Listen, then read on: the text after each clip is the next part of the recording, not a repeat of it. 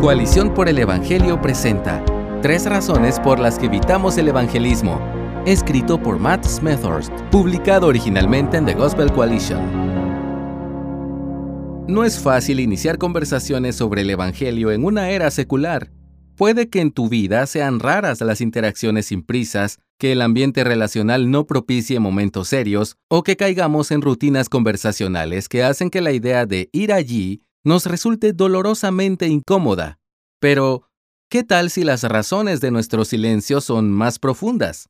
Una forma de revitalizarnos para una tarea es reflexionar sobre lo que nos impide hacerla en primer lugar. Estas son tres razones habituales por las que nos quedamos callados. Número 1. Ignoramos nuestro contexto. En una era postcristiana, no podemos asumir ningún supuesto básico en aquellos a los que intentamos alcanzar con el Evangelio. Así que debemos buscar prestar atención y escuchar bien, adentrarnos en la forma que nuestro prójimo tiene de ver y habitar el mundo. De lo contrario, estaremos hablando de términos, incluso bíblicos, que serán simplemente malinterpretados o rechazados de inmediato. Dios te ama es una gran noticia, pero carece de sentido si no se comprende la naturaleza de Dios, o para el caso del amor. Eres un pecador, es cierto, pero carece de sentido si no sabes lo que es el pecado o no te sientes tan mal por ello. Necesitas un Salvador, es cierto, pero carece de sentido si no comprendes de qué necesitas ser salvado. La Biblia dice, es estupendo, a menos que la Biblia se considere una colección arcaica y patriarcal de cuentos de hadas. Cuando se trata del Evangelio, no necesitamos disfrazarlo para que parezca genial, tenemos que desgranarlo para que quede claro. Ese es el propósito de estudiar la cultura que te rodea a la luz de la palabra de Dios. ¿Cuáles son los valores, esperanzas y temores predominantes en la gente? De qué manera la historia del Evangelio satisface sus anhelos más profundos y desafía sus ídolos más preciados? Por tanto, para ser eficaces en nuestro momento cultural, debemos sobresalir en la formulación de preguntas. Si tu principal objetivo en el evangelismo es oírte a ti mismo hablar, especialmente con jerga bíblica de alto nivel, entonces muchos escépticos huirán o, en el mejor de los casos, se alejarán confundidos. Pero si tu objetivo es ser efectivo, entonces escucha para entender. Habla para que te entiendan y aborda respetuosamente a tu prójimo, un portador de la imagen de Dios, con las mejores noticias que jamás escuchará. De lo contrario, solo estarás añadiendo estática al aire. Número 2. Fallamos en amar. Escribiendo a los tesalonicenses, el apóstol Pablo dijo en 1 de Tesalonicenses 2.8, Teniendo así un gran afecto por ustedes, nos hemos complacido en impartirles no solo el Evangelio de Dios, sino también nuestras propias vidas, pues llegaron a ser muy amados para nosotros. Amar a los perdidos no es una simple virtud espiritual, también tiene sentido práctico, porque donde no se siente amor, es poco probable que se escuche el mensaje. La confianza es esencial y fluye de la sensación de que te importan. No amar no solo obstaculizará tus propios esfuerzos por transmitir el Evangelio, sino que también puede endurecer el corazón de tu oyente hacia los cristianos en general y dificultar la tarea del próximo creyente que le testifique. Pero amar a los perdidos nunca debe limitarse a la categoría de estrategia práctica. De hecho, es la prueba de fuego más saludable para saber si tú conoces al Dios que profesas. En 1 Corintios 13, del 1 al 3, Pablo afirma, si yo hablara lenguas humanas y angélicas, pero no tengo amor, he llegado a ser como metal que resuena o címbalo que retiñe. Y si tuviera el don de profecía y entendiera todos los misterios y todo conocimiento, y si tuviera toda la fe como para trasladar montañas, pero no tengo amor, nada soy. Y si diera todos mis bienes para dar de comer a los pobres, y si entregara mi cuerpo para ser quemado, pero no tengo amor, de nada me aprovecha. Puede que seas el evangelista más consistente del mundo. Incluso puede que veas conversiones, pero si te falta amor, no pierdas esto de vista, eres como metal que resuena. Nada, de nada te aprovecha.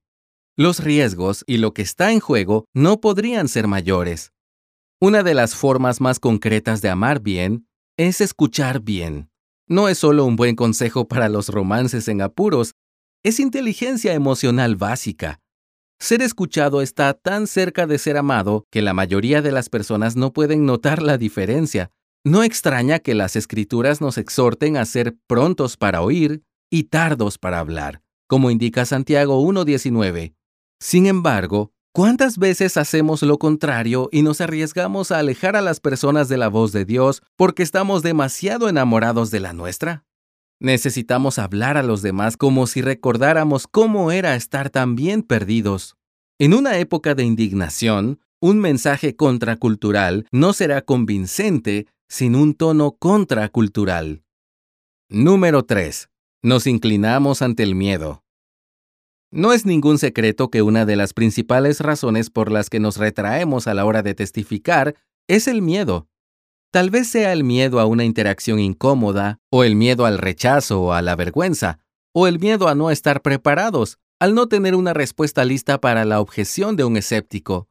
La lista es interminable. Algunos de nuestros miedos pueden parecer débiles, pero son reales. Solo Dios sabe cuántas oportunidades de evangelizar he desaprovechado por culpa de un miedo que me paralizó. Pero el evangelismo no es complicado. Si esperamos hasta que nuestros miedos se hayan evaporado por completo para compartir nuestra fe, nunca la compartiremos. Tampoco esperes el escenario perfecto, nunca llegará.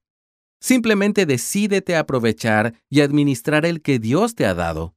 Cuando llegue el momento, de repente intuyes que podrías redirigir la conversación hacia cosas espirituales, puede que te sientas físicamente miserable. ¿Un nudo en el estómago? Es normal. ¿Corazón acelerado? Normal otra vez. ¿Voz temblorosa? Bienvenido al evangelismo. Pero estos sentimientos desagradables no son una señal para escapar, para posponer, para abandonar el camino con un resignado suspiro de la próxima vez.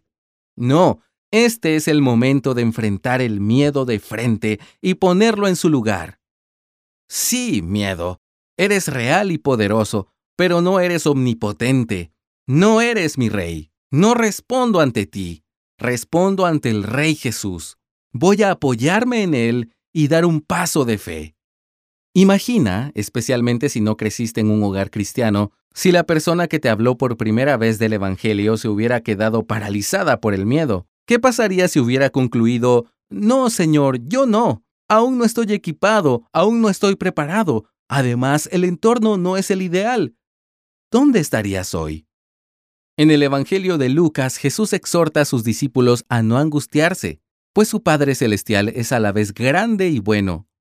Luego pronuncia una de las afirmaciones más hermosas de los Evangelios. No temas, rebaño pequeño, porque el Padre de ustedes ha decidido darles el reino. Lucas 12:32. ¿Lo viste? Pastor, Padre, Rey. Un pequeño versículo, tres grandes verdades.